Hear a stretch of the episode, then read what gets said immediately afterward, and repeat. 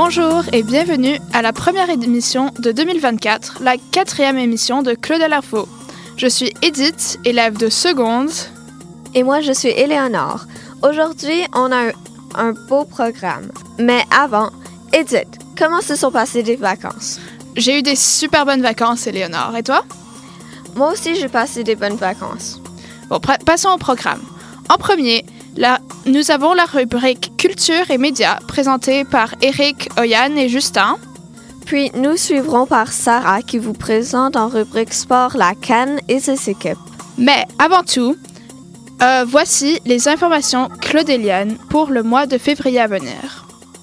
Mi-janvier à fin février, cycle de patinage pour les enfants, euh, pour les élèves du CP au CM2. Pendant le mois de février, ça sera le mois de l'histoire des Noirs et du 1er, le 1er et 19 février, information lutte contre le harcèlement. Le 13 février sera la journée internationale de la radio. Le 13 et 14 févri- février, il y aura le brevet blanc pour les élèves de 3e. Le 15 février, il y aura une danse pour les élèves de 5e, 4e et 3e.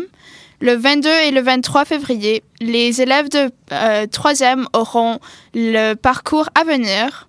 Et le 23 février sera aussi la journée du chandail rose contre la lutte de l'intimidation. Et voilà toutes les infos colodéliennes. Maintenant, place à Oyan, Justin et Eric avec Culture Média. Aujourd'hui, pour la première rubrique Culture Média, nous aimerions présenter un programme télévisé nommé Brooklyn Nine-Nine. C'est une série que nous aimons à la folie. Mais cette rubrique se fait surtout en commémoration de l'acteur André Bauer, qui est mort récemment d'une maladie d'épouvante.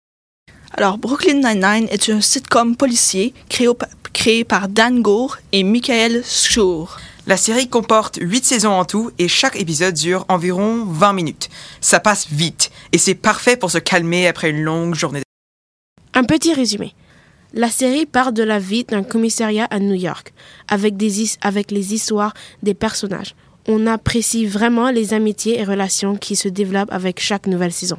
Surtout avec les acteurs si talentueux comme Andy Sandberg, Stéphanie Béatrice, Terry Crews et bien sûr André Brasser. On vous recommande de regarder la série car les personnages sont drôles et complexes, les enquêtes sont super captivantes et le jeu d'acteur est formidable. C'est notre série préférée et nous sommes certains que vous allez l'adorer aussi. Merci beaucoup. Cette série a l'air vraiment épatante et je suis vraiment triste que l'acteur soit mort. Je vais la regarder. En prochain, nous avons euh, la euh, rubrique sport présentée par Sarah.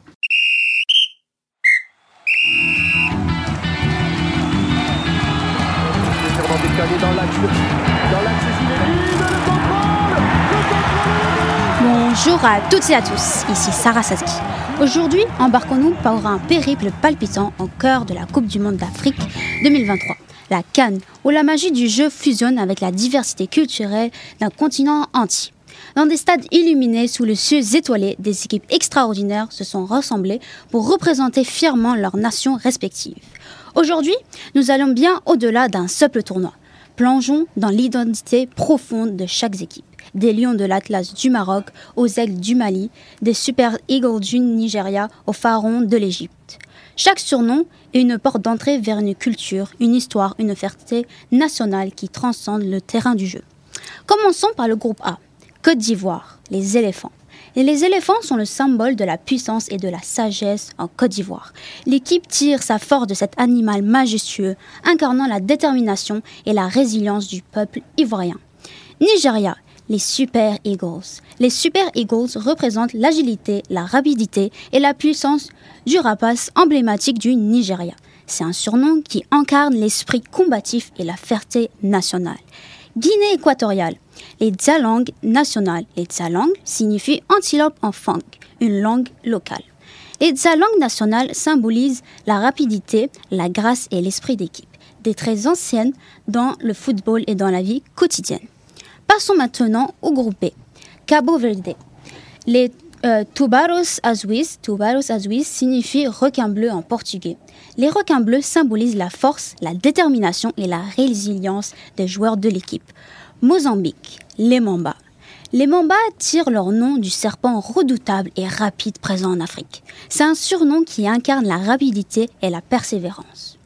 Dans le groupe C, Sénégal, les lions, euh, les lions de la euh, Terenga. Les lions de la Terenga traduisent l'hospitalité et la chaleur humaine du peuple sénégalais. La Terenga est une valeur fondamentale au Sénégal, symbolisant l'accueil chaleur, euh, l'accueil chaleureux et l'esprit communautaire. Le Cameroun. Les lions indomptables. Les lions indomptables reflèrent la force, le courage et la ténacité. C'est un surnom qui évoque la détermination inébranlable du peuple camerounais. Guinée, le Sili national. Sili euh, signifie éléphant en langue soussou. C'est un symbole de puissance et de sagesse. Le Sili national représente la force et la dignité du peuple guinéen. Dans le groupe D, Mauritanie. Les euh, Mourabitounes. Les Mourabitounes fait référence à l'ancien royaume Olmadiv, symbolisant la résilience et l'héritage historique de la Mauritanie. Angola. Les Pancas Negras. Les Pancas Negras signifient antilope noire en portugais. Les antilopes symbolisent la grâce, la rapidité et la détermination. Dans le groupe E, Mali, les aigles, les aigles du Mali représentent la majesté, la puissance et la vision claire. C'est un surnom qui exprime la fierté nationale et la détermination. Afrique du Sud, les Bafana Bafana. Bafana Bafana signifie les garçons, les garçons en zoulou. C'est un surnom affectueux qui représente la jeunesse, l'énergie et la détermination de l'équipe. Nabibi, les Brave Warriors. Les Brave Warriors reflètent la bravoure et la détermination du peuple namibien. C'est un hommage aux guerriers qui ont lutté pour l'indépendance et la liberté. Dans le groupe F, Maroc, les lions de l'Atlas. Les lions de l'Atlas tirent leur nom des montagnes de l'Atlas qui traversent le Maroc. C'est un symbole de force, de fierté et de la majesté des montagnes qui dominent le paysage. République démocratique du Congo, les léopards. Les léopards symbolisent la puissance, la rapidité et l'agilité.